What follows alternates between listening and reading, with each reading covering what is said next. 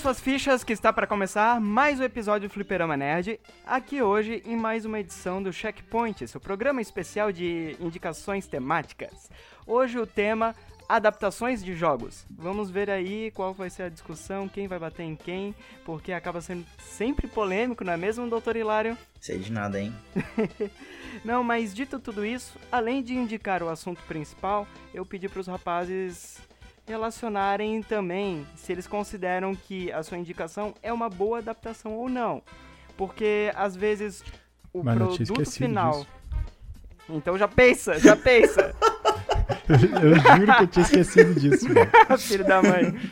Mas o intuito disso é porque às vezes o produto final ele é bom, mas ele pode ser uma péssima adaptação. É, eu sempre digo que The Boys, por exemplo, é uma ótima série, uma péssima adaptação. Ou temos o filme do Mario, um ótimo filme e uma boa adaptação. Ou a série The Last of Us, que é uma boa série e algumas pessoas não são tão fãs de adaptação. Kaká. Nossa, mano, agora eu tô preocupado real do Hilário queimar minha indicação, mano. Não, tenho certeza que não. Buenas, aqui é o Johnny. E é engraçado como a Netflix adapta mal animes, mas adapta bem coisas para anime, né? Meu Deus. Estou curioso, cara. E eu sou Hilário e essa é a terceira vez que eu vou indicar essa obra nesse programa. Deu de Monster Hunter. Fudeu, tem que achar agora outra. Fudeu, ele vai indicar era Monster Hunter. Monster Hunter. Não, não era. Não era, não era. Mas poderia ser o filme, hein? Nossa, mano, não, eu saía do cast, vai se eu indicasse o filme de Monster Hunter, mano. Péssima adaptação. Com a, com a Mila Jojojovic? É, jo... Jojojovic. É, é um ótimo se, filme de comédia. Se você indicasse esse filme, velho, o Rocket ia surgir aí na sua casa, de repente, dar um soco na sua cara. Fala, meu povo, aqui é o Mário Verde. E por que que a gente sempre tem que escolher entre a morte certa ou a morte provável? Caralho, que... É do jogo. Fala galera, beleza? Aqui é o perfil e um dia o Deadpool sonhou que era um Pikachu. Mano, eu tô ficando com medo agora, tá? Ah, tá, entendi. Eu já sei. Aham, uhum, entendi. entendi, entendi, tá bom. Bem, pessoal, antes de irmos para as indicações, vamos para, o, para os reclames do Plim Plim. Fica o convite aí para o público ah, nos acompanhar nas nossas redes sociais. Temos o nosso Instagram, o nosso TikTok e também o nosso YouTube, onde estamos lançando os episódios. E temos os shorts com os nossos queridíssimos highlights disponíveis no nosso YouTube, nosso Instagram. Acompanhem, vejam os nossos melhores momentos, vejam nossas novidades e acompanhem o crescimento aqui do projeto. Falando em crescimento do projeto, nós estamos no Catarse. É, estamos pedindo ali uma ajudinha financeira, pague nossos boletos, coffee, coffee. Não, mas toda ajuda é bem-vinda para auxiliar o desenvolvimento do projeto, a sempre melhorarmos a, as nossas produções. Estamos sempre tentando trazer uma qualidade cada vez melhor para o público, bem como projetos grandes, tal qual o nosso episódio especial de RPG, que é, deram mais de quatro horas de conteúdo totalmente sonorizado, editado e uma campanha muito bacana. Então fica o convite para acompanharem o nosso episódio de RPG e para darem uma olhada lá no nosso Catarse. É, qualquer ajuda já vai auxiliar bastante aqui no projeto. E temos recompensas muito legais também lá no Catarse. Começando ali com 10 reais, você já pode entrar no nosso grupo do Telegram e ter um contato com a gente, ainda mais próximo. Uhum. É só a gente esperar a justiça brasileira não derrubar nosso grupo. Isso é verdade. Mas sem mais delongas, vamos para as indicações.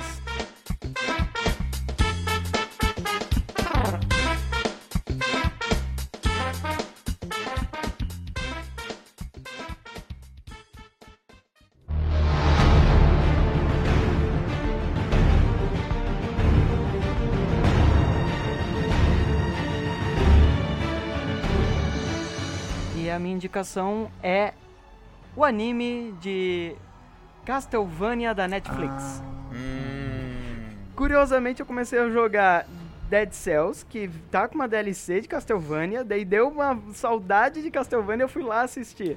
Eu nunca joguei os jogos antigos, né? É, eu comecei a ter contato com a história de Castlevania muito mais recentemente, principalmente por causa desse anime, e eu a, gostei bastante do anime, cara. Claro, ele tem momentos de altos e baixos, eu vou dizer. Tem lutas fantásticas, uma animação muito bacana, trilha sonora muito bacana e uns personagens que vão te prendendo ao longo do tempo, mas tem uns momentos meio barriga, sabe? uns momentos que, tipo assim, nossa, eu quero muito saber o que, que tá acontecendo com o personagem A e B. Só que a gente tá. Nesse momento a gente tá acompanhando a cena do, do personagem H. Tipo, sai muito de tela para acompanhar um desenvolvimento de uma outra coisa que naquele momento tu não vê muito porquê, mas no somar de toda a obra tu vai entendendo por que, que eles tomaram essas decisões ele não adapta uma obra de Castlevania especificamente, né? Ele meio que pega um somatório da, das histórias e personagens de vários jogos. Se eu não me engano, a história principal, que é o Drácula querendo entrar em guerra com a humanidade, é meio que adaptação da história do Castlevania 3, se eu não me Sim. engano. É do 3. Que é o jogo onde você tem quatro personagens para jogar. E aqui na série nós temos três protagonistas. Três desses quatro personagens estão dentro da série. Tem outros personagens secundários inicialmente, depois vão ganhando mais tela, que são os mestres de Forja, que são adaptações de jogos mais recentes de Castlevania também. E, cara, são conceitos muito interessantes. São basicamente aqueles necromantes que eles utilizam ferramentas para imbuir almas do inferno em corpos de cadáveres, né? Os crentes gostam dessas histórias aí. Não, não, é, é realmente uma história assim que qualquer qualquer núcleo religioso vai ficar muito contente, porque eles colocam ali a, a igreja e os bispos como vilões, são quase que bandidos também. Então fica meio que a humanidade presa entre grupos religiosos e violentos e um exército de vampiros. então, uh, tipo, a humanidade só tá tomando no cu. É essa a história. Dito tudo isso, cara, temos personagens fantásticos. É, temos, por exemplo, dos protagonistas temos um Belmont, uma speaker, né, uma oradora que fica ali como uh, o feiticeiro, o maguinho ali do Castlevania 3, e temos o nosso queridíssimo Alucard. E cara, tem um momento que eles estão lutando junto, até as cenas que eles lutam separadamente, que é um momento de deleite aos olhos é, um golpe puxando o outro e eles numa sincronia que às, às vezes parece que a luta vira uma dança e é tudo muito cheio de efeito e muita referência realmente aos jogos. Por exemplo, tem uma parte que eles estão é, investigando a antiga fortaleza dos Belmont e tem uma biblioteca cheia de cheio de relicários e livros de estudos do, dos anos e anos da família caçando criaturas das trevas, uh, os, uh, os monstros da noite, né? E, cara, é muita referência dos jogos. Se tu conhece o jogo, tu vai pegar muita coisa ali. E se tu não conhece, tem um monte de vídeo no YouTube fazendo essa coletânea. E é, cara, cada frame é uma, um, tipo, uma dezena de, de referências dos jogos de itens, de cenários, de easter eggs que tem no jogo. Então, é uma obra interessante para quem gosta dos jogos, mas quem não conhece, quem não gosta, sei lá, também é uma obra totalmente independente que funciona por si só, cara. E é muito bacana. A série não se resume só a porradaria e magiazinha bonita de se ver. A série também tem todo um desenvolvimento emocional, filosófico e político isso que ela mais me ganhou. Porque nós temos que a igreja matou a esposa do Drácula, que era uma humana, e ele fica putaço e quer acabar com a humanidade. Então ele junta os maiores lords vampiros do planeta para fazer um exército e acabar com a raça humana. E daí começa uma discussão de, cara, mas digamos assim, os vampiros vão sair como segundo plano e os e os lordes sombrios do mundo e vão virar realmente governantes do mundo. Ou eles vão realmente aniquilar a humanidade. Mas se aniquilarem a humanidade, como que eles se alimentam?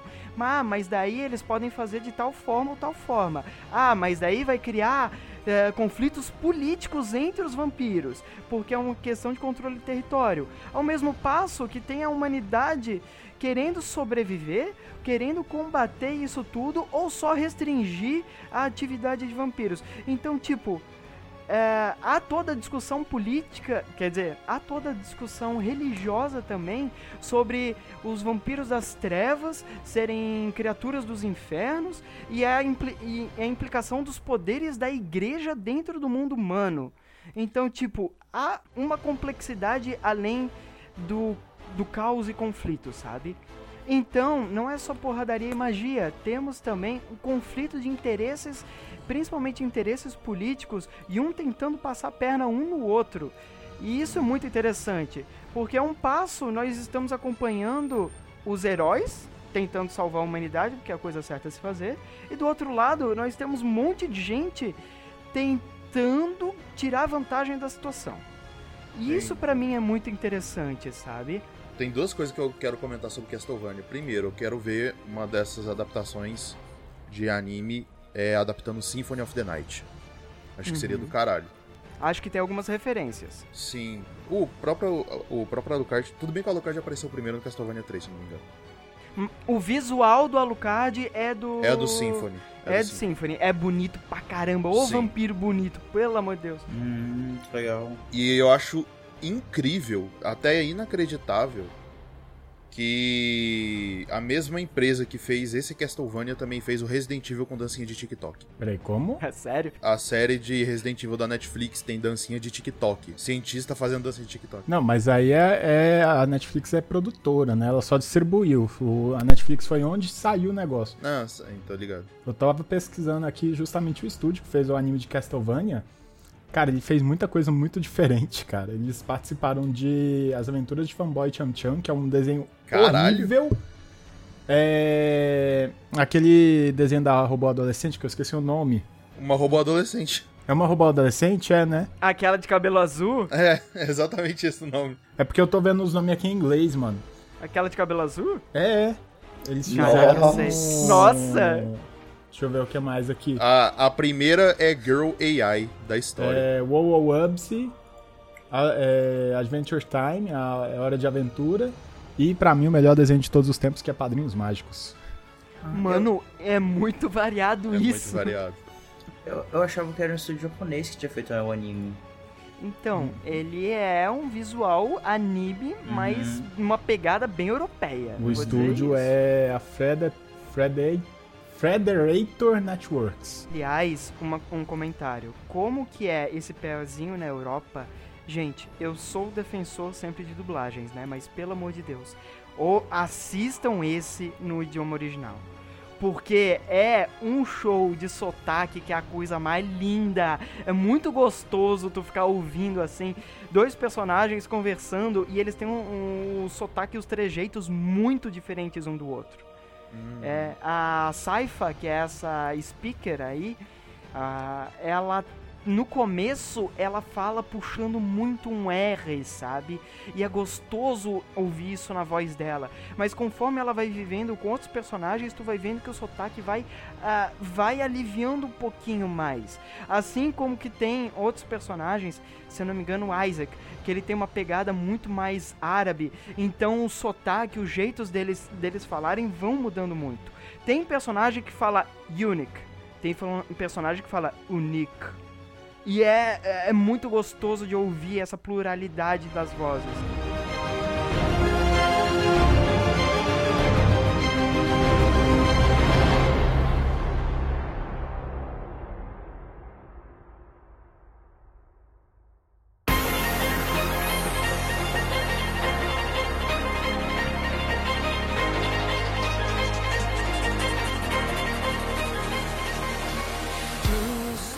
Agora eu quero trazer minha recomendação. É, como eu falei, eu já recomendei essa obra num checkpoint mais antigo. E quando eu estava jogando o jogo. E agora eu quero recomendar o anime desse jogo. Eu quero falar sobre o anime de Nier Automata, versão 1.1a. Por que, que eu quero trazer esse anime? Que eu já falei dele também no Season Cast da Season retrasada, que foi a season que ele saiu. Mas é porque Nier Automata era um, era um anime que eu tava muito curioso pra ver como é que eles iam conseguir pegar a essência do jogo e transformar num anime, porque o jogo ele tem uma estrutura muito diferente, já que ele tem várias rotas e essas rotas elas se juntam em alguns momentos e elas continuam umas às outras em outros. Então eu tava muito curioso pra ver como é que isso iria acontecer em uma animação. Mas pra você que não conhece Nier é, ou Nier Automata, a gente acompanha a história de uma organização que manda androides pra combater uma invasão alienígena na Terra. Esses androides eles têm classificações uh, de, por exemplo, de scanners, hackers e combatentes. E aí a gente acompanha a história da 2B e do 9S, que são dois androides que estão é, indo em missões na Terra para conseguir derrotar esses alienígenas que são também é, robôs, né, no caso. Hilário, rapidão, é, é Nine o quê? 9S. 9S de S. Agora que eu fui notar. É, é, baseado em Naruto, da raposa de nove caudas, que é literalmente nove rabos. Não, não. Cara, cara. Meu Deus. Como chegamos aí? Desculpa, Agora eu tô imaginando gente, eu tô, cara. Eu dormi pouco essa noite. Eu, minha cabeça está em outra dimensão, velho. Domingou, mano. Na NS, vai. Isso. E aí, uh, o que eu acho que é o diferencial dessa obra é que por mais que o plot inicial ele seja ele é muito simples, eu gosto de todas as discussões filosóficas que ele traz. Uh, isso é muito presente no jogo também, mas no anime tá, isso está sendo muito bem representado que é justamente o que nos torna humanos, como é que esses androides, esses robôs no caso, estão é, encontrando a própria humanidade dentro deles, qual que é a intenção dos, dos aliens na Terra, e até que tem um ponto de virada na história, é, que esses alienígenas também começam a se comportar de uma forma estranha, é, imitando comportamentos humanos, e como os personagens androides eles encaram tudo isso e aí tem toda essa discussão filosófica do que é ser humano, o que é a humanidade dentro desse mundo. E é muito legal, é muito legal. Uh, tem vários plot twists, mas eu acho que o principal, e aí respondendo a pergunta que o Johnny fez, de ser uma boa adaptação, eu diria que é uma excelente adaptação. Porque o problema, entre aspas, de Nier, é que é uma obra que o produtor dela, ele é muito autoral nas coisas que ele faz, que é o Yokotaro, e ele e tem todo um Yokotaro verso com jogos que vem lá desde o Play 1, Play 2 até agora no Play 4. E todas essas essas histórias elas se juntam e elas impactam umas nas outras. E só que isso nos videogames está espalhado em vários jogos, está espalhado em mangá, está espalhado em final alternativo de um jogo de 2012. É, então acaba ficando bem difícil de acompanhar tudo, toda essa narrativa. Tem te, é, peça de teatro que é canônica, tem jogo que tá preso no Play 3 e é muito difícil jogar hoje em dia se você não tem um Play 3, que é o Drakengard 3, no caso. Então é uma loucura toda essa série, mas algo que o anime tá fazendo muito bem, que é uma, uma adaptação do Nier Automata, mas ele tá conseguindo pegar essas obras que são adjacentes é, e, e colocando dentro do anime. Isso tá sendo muito, muito legal. Tipo, no segundo episódio já tem uma referência a Drakengard uh, que no jogo essa referência não existe, mas que faz parte do mesmo universo, então eles usam essa referência dentro do anime para dar mais contexto.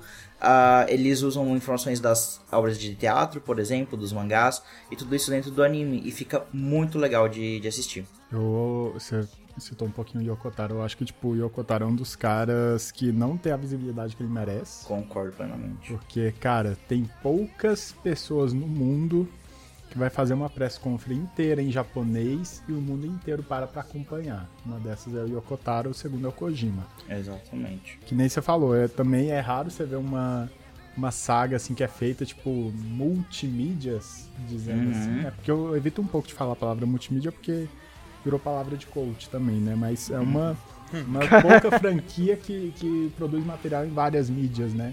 Nem você estava falando até teatro. E, cara, você conseguiu me convencer a voltar a assistir anime para ver o anime do Nier Automata.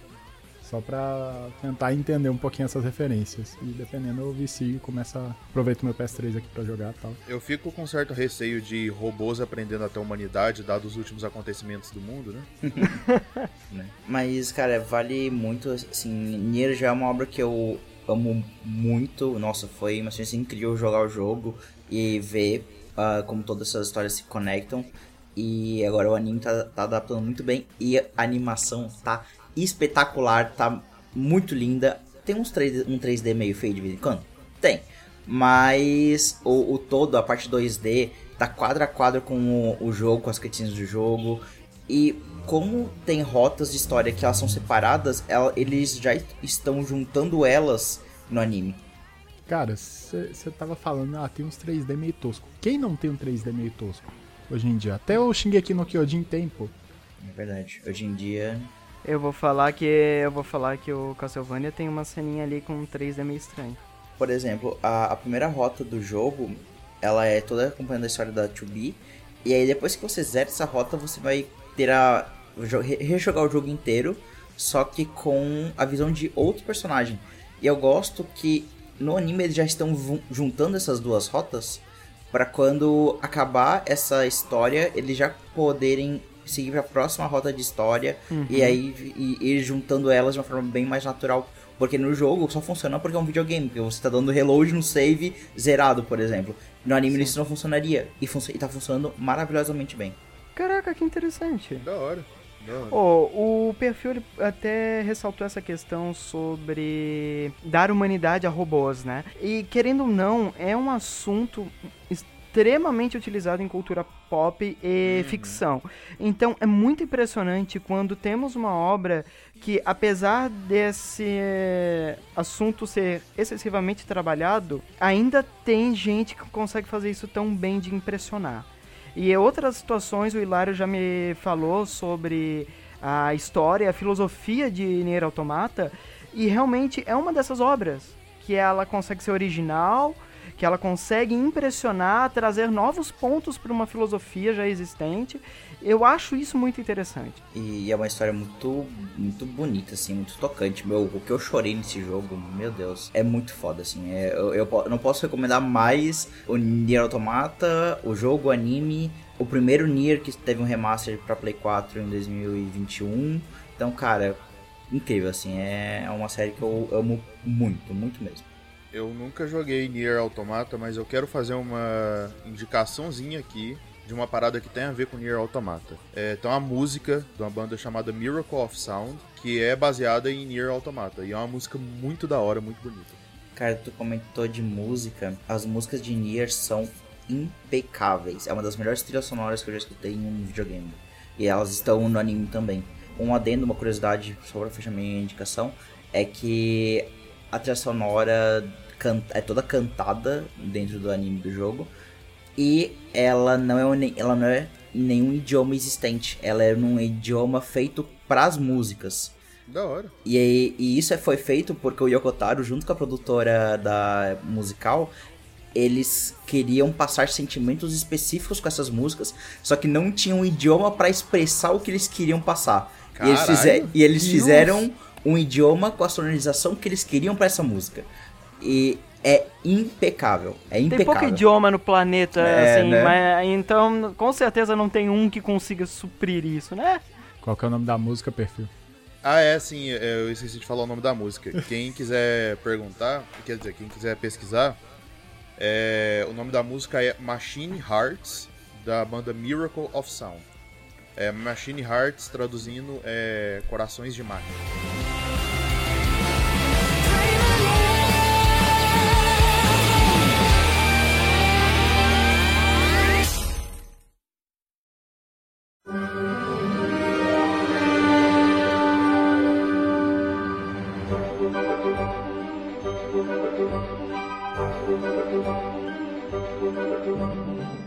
Cara, eu pensei que eu tinha ido muito longe na minha indicação, mas o Hilário conseguiu me surpreender. Sério? Porque eu vou indicar o filme do jogo que gerou um jogo. Street Fighter The Movie. Hum, não, pelo amor de Deus, velho. Ué, mas é, ué, é o filme do jogo que gerou o jogo. O filme do Street Fighter gerou o jogo do Street Fighter The Movie The Game. Não, eu tô falando é de filme bom, eu tô falando de jogo bom Uncharted. Não, peraí. Street Fighter é um jogo bom, mas tô falando de filme bom que gerou um jogo bom e é recente, velho. Pô, mano, o. E é um dos jogos Street da Fighter minha infância. The Movie, The Game, Mario. O Street Fighter The, Movie é bom, mano. Não, mas Mario não tem o filme, o jogo do filme do, do jogo, velho. Quem tem isso é só o Ratchet Clank, pô. Ah, meu Deus! Maravilhoso, velho. Nossa! E Street Fighter também, Street Fighter do Vin Street Diesel. Street Fighter é ruim. Vin Diesel é Vin Diesel não, do, do Van Damme, velho. Mas é ruim. É ruim. Street Fighter do, do Van Damme é ruim.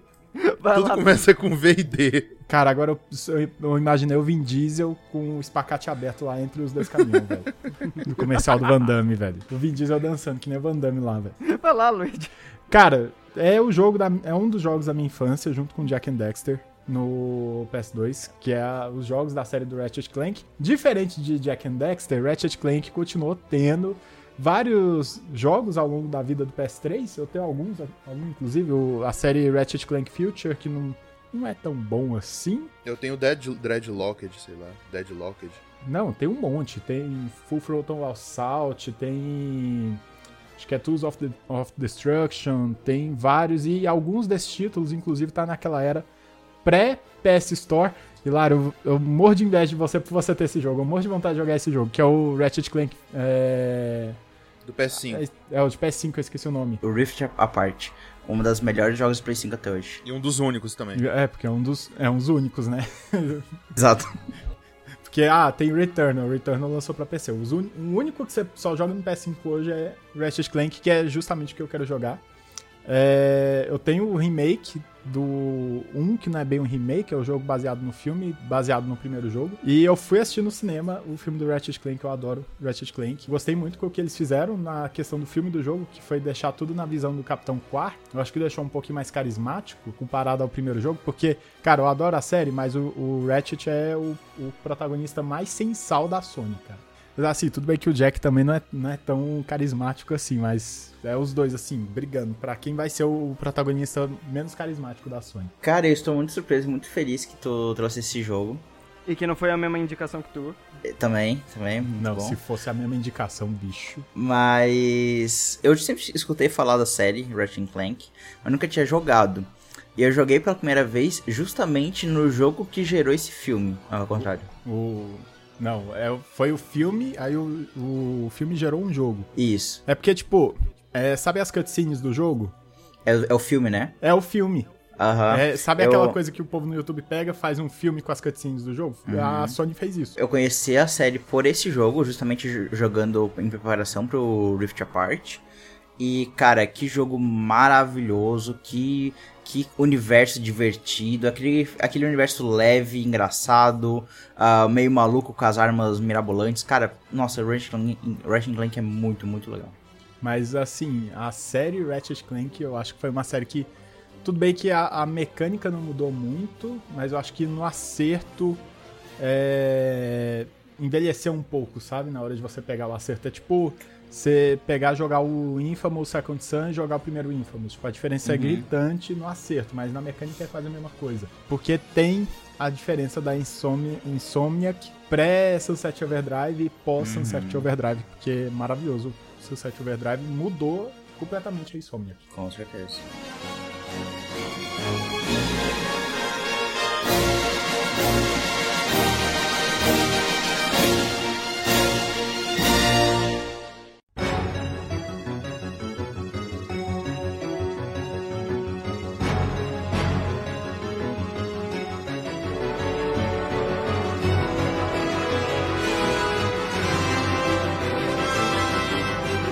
A minha indicação aqui é o filme do Super Mario Bros. de 1993 com o Bob Hoskins. Não é possível. Não, eu tô brincando, eu tô brincando. Eu tô brincando, tô brincando. Ô, indica é... o, o, filme do Monster Hunter, na moral. Ô, oh, na moral. Não, pô. É, então, a minha indicação é um filme que muita gente acha que é baseado num jogo, mas na verdade é baseado em outro, mas da mesma série. Ficou bem confuso isso que eu falei, mas é o seguinte. Não entendi porra nenhuma, mas prossegue. Eu quero, eu quero indicar Detetive Pikachu, mano. Ah, tá. Uhum. Detetive Pikachu, que é um filme aí, óbvio, óbvio baseado em Pokémon, né? Uh, muita gente talvez não saiba, mas existe o jogo Detetive Pikachu. É um jogo de Nintendo 3DS que no começo tinha sido lançado só lá no Japão. Mas depois, se eu não me engano, foi depois do lançamento e do sucesso do filme no Ocidente que eles fizeram uma versão é, traduzida, né? Uma, Ryan, trouxeram... O Ryan dublava o jogo também? Ah, eu não sei, eu acho que não. Mas depois, depois eles trouxeram o jogo pro ocidente por conta do sucesso. Se eu não me engano, foi por conta do sucesso do filme. Cara, a Detetive Pikachu é muito da hora. É um filme, cara, super sessão da tarde, super, tipo, vamos ver com a família, vamos ver com os amigos.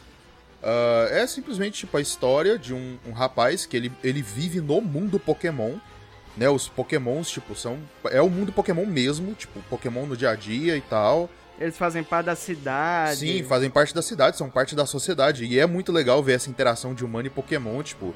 É, cara, Pokémon ajudando no trânsito, saca? Tipo... Não, e é impressionante que não parece aquela coisinha grotesca feita de, edi de edição, sabe? Isso, é que é muito legal. Foi o grande feito desse filme, porque todo mundo reimaginava ah, como é que seria Pokémon tal na vida real? E era sempre uns negócios meio Chernobyl, sabe? Sim. Era muito Chernobyl. E o Detetive Pikachu resolveu. Todo mundo é bonitinho, né? Detetive Pikachu. É muito bem feito e tem umas cenas muito legais, tipo, cara, é um Snorlax dormiu no meio da, da rua e parou o trânsito. É problemas do dia a dia no mundo Pokémon, saca? e aí tá lá, tipo, a galera tentando tirar o Snorlax do meio da rua. E, não só isso, tipo, porra, é, quem, quem mora em, tipo, lo, é, talvez local perto de parque, local, tipo, é, com mais mata, assim, deve saber, tipo, que às vezes aparecem uns macacos roubando comida e tal. No Detetive Pikachu tem isso também, saca? Tem uns Apons lá, né? O Pokémon macaquinho, tipo, nas feiras roubando as paradas das pessoas e tal. E aí é realmente, tipo, o mundo Pokémon, tipo, as pessoas e Pokémons convivendo juntos. E a história é bem simples, é tipo assim, o rapaz, ele tá investigando o desaparecimento do pai dele. E aí ele encontra um Pikachu falante que ajuda ele nessa empreitada, sabe? Que vamos dizer, já não é uma coisa comum, né? Um Pokémon falante ali é, na história. Exatamente, saca? E, mas aí vem a pergunta: você falou que no mundo lá é tudo. É, mostra como é que é a realidade do Pokémon e tal. A galera que come carne come o quê? Não se pergunta isso quando você fala de Pokémon. Então, eu, eu, eu sei a resposta para isso, eu posso falar? Que medo. Sim, gente, seres humanos. No mundo Pokémon, seres humanos comem Pokémons, tá? Tipo, isso é. Isso é. Um isso é canônico. Um filezinho de tilápia, na verdade, é um filezinho. É um filezinho de, de Magikarp. Sim. De Magikarp. Tipo... Pô, deve ser mó bom, mano, na moral, velho. Cara, filezinho de tilápia é bom, não importa o mundo. Isso não é, tipo, teoria, isso é canônico, inclusive nos jogos mostra isso, sabe? Oh, mas eu fiquei imaginando, sabe o que? Os velhinhos sentados na praça atacando farelo de pão velho, assim, pros pediotos. Atualmente, nos jogos, assim, no, né, do mundo Pokémon, eles deram meio que um retcon nisso e falaram, tipo assim, ah, não, eles comem é, partes de Pokémon que, sei lá, que saem é, do, tipo, sei lá, a cauda do Slowpoke, ela, ela corta automático, sabe? Tipo, igual a cauda de lagartixa. Aí não, não machuca o Pokémon. Cara, isso é não melhora mal. a situação, velho. é, não, porque, tipo assim, eles é, nos jogos falam que eles, tipo, não matam Pokémons para comer. Mas nos jogos antigos, sim, era, isso acontecia mesmo. Eles caçavam Pokémons e tal. Não, não mata Pokémon, você só decepa um membro do Pokémon para comer, tá ligado? Não, é, é, não, é tipo assim, sei lá, cauda, tipo, parada assim, é, solta automaticamente, sabe? Você sabe que a lagartixa, quando ela larga o rabo, é, é, tipo, o rabo é meio venenoso, sabe? Pra deixar o bicho doidão. É, mas do Slowpoke não é venenoso, não. Até que tem sempre alguém mordendo aquilo, né? É, o do Slowpoke é delicioso. Então é o Slowpoke, tá lá de boa, ele caga o rabo dele, o povo pega... E come. Joga na panela de pressão e faz uma rabada de Slowpoke. Exatamente, exatamente. Eles ficam, eles ficam escondidos na moita, esperando o momento certo que... Olha lá, soltou, corre, isso, pega, pega. Isso é o que os jogos modernos dizem, tá? Porque os jogos antigos falavam, falavam claramente, esse Pokémon é caçado e feito, tipo, assado. Cara, isso não melhora muito a situação, velho. Não, não, não melhora mesmo. Eu tô imaginando o seguinte, tu não pesca um Magikarp, tu fica com teu barco parado no meio do mar esperando o Magikarp pular para dentro do barco, daí tu considera que aquilo ali ele tá se oferecendo para você, e daí você frita. Ou então pior, você acha um Magikarp morto boiando no mar, você pega aquela carcaça em decomposição, taca Jesus. no espeto e come, velho. Não, gente, tem uma. Tem uma. Uma parada na Pokédex da, do Basculin que fala. A, a, o dado da Pokédex termina falando: Este Pokémon é extremamente saboroso. é sério, não tô zoando, realmente tem isso mesmo. Mas ele, ele, tem uma carinha de saboroso mesmo. Sim, e realmente tem mesmo. Mas assim, cara, tipo, é um filme super família, super, né, pra você se divertir mesmo. Quem é fã de Pokémon vai adorar. E ele é baseado, né, no jogo Detetive Pikachu. Eu não sei se é a mesma história, porque eu não joguei Detetive Pikachu. Mas é uma história realmente, tipo, simplesinha, o rapaz tentando encontrar o pai dele que desapareceu com a ajuda do Pikachu, sim. É uma sessão da tarde. Sim, e o que eu falei, tipo, da, da minha frase de entrada, né, que o Deadpool um dia sonhou que era um Pikachu, é porque o dublador do Pikachu é o Ryan Reynolds, que fez o Deadpool. No, no, idioma original, né, no caso. Então, eu queria muito que no Deadpool 3 o Deadpool fizesse uma piada do tipo assim, ó, oh, mano, eu sonhei que eu era um Pikachu, velho. Seria muito engraçado. Olha, não duvido que tenha algo do tipo. Eu também não duvido. Muito bom, muito bom. Dois processos da Nintendo em cima da Disney. e eu quero fazer uma leve menção honrosa aqui, porque o ator que faz o protagonista humano do Detetive Pikachu participou de um outro filme que eu também tava em dúvida se eu, se eu, tipo, em qual eu escolhia, se era esse ou o Detetive Pikachu. Mas eu acabei pegando Detetive Pikachu, que é Pokémon. Mas esse mesmo ator fez um outro filme recente que é muito bom também, que é o do Dungeons Dragons Honra Entre Ladrões. Ah, é verdade, é ele mesmo. É o mesmo ator, sim. Cara, ah, é outro filme muito bom. Tipo, verdade. não vou. É o Sorcerer? Não vou me estender. É, não vou me estender aqui, porque é uma indicação só. Mas também, cara, se você gosta de Dungeons Dragons, vai ver Honra Entre Ladrões. E mesmo se você não gosta, é uma ótima sessão da mesmo tarde. Mesmo se você não gosta, é uma ótima sessão da tarde. É uma partida de RPG no cinema, saca? É, Inclusive com todo o caos que uma partida de RPG tem.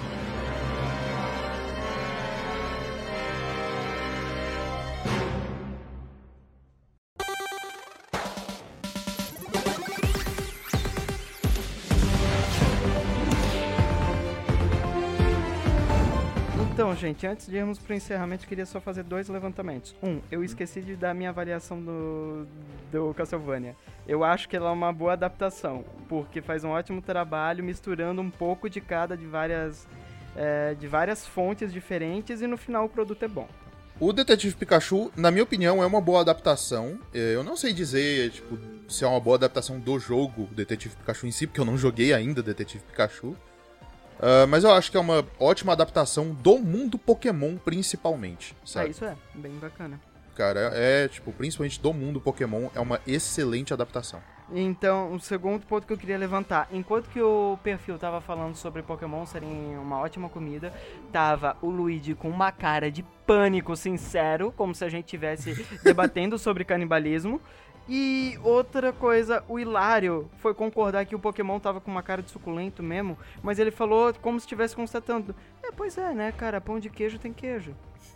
tipo assim, ou seja, era um professor acadêmico relatando, um cara em choque e o outro, pois é, né? É isso. Realmente é muito bom. Esse chão aqui é feito de chão.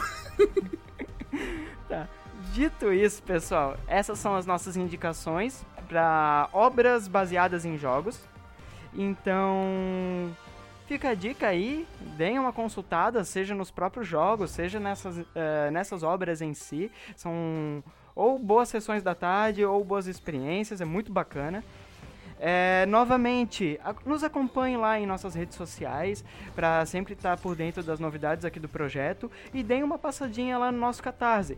É, verifiquem ali as nossas recompensas conforme o, conforme as doações, mas a sua ajuda realmente vai auxiliar bastante, tanto em mantermos o projeto ativo, quanto em melhorarmos ele, né?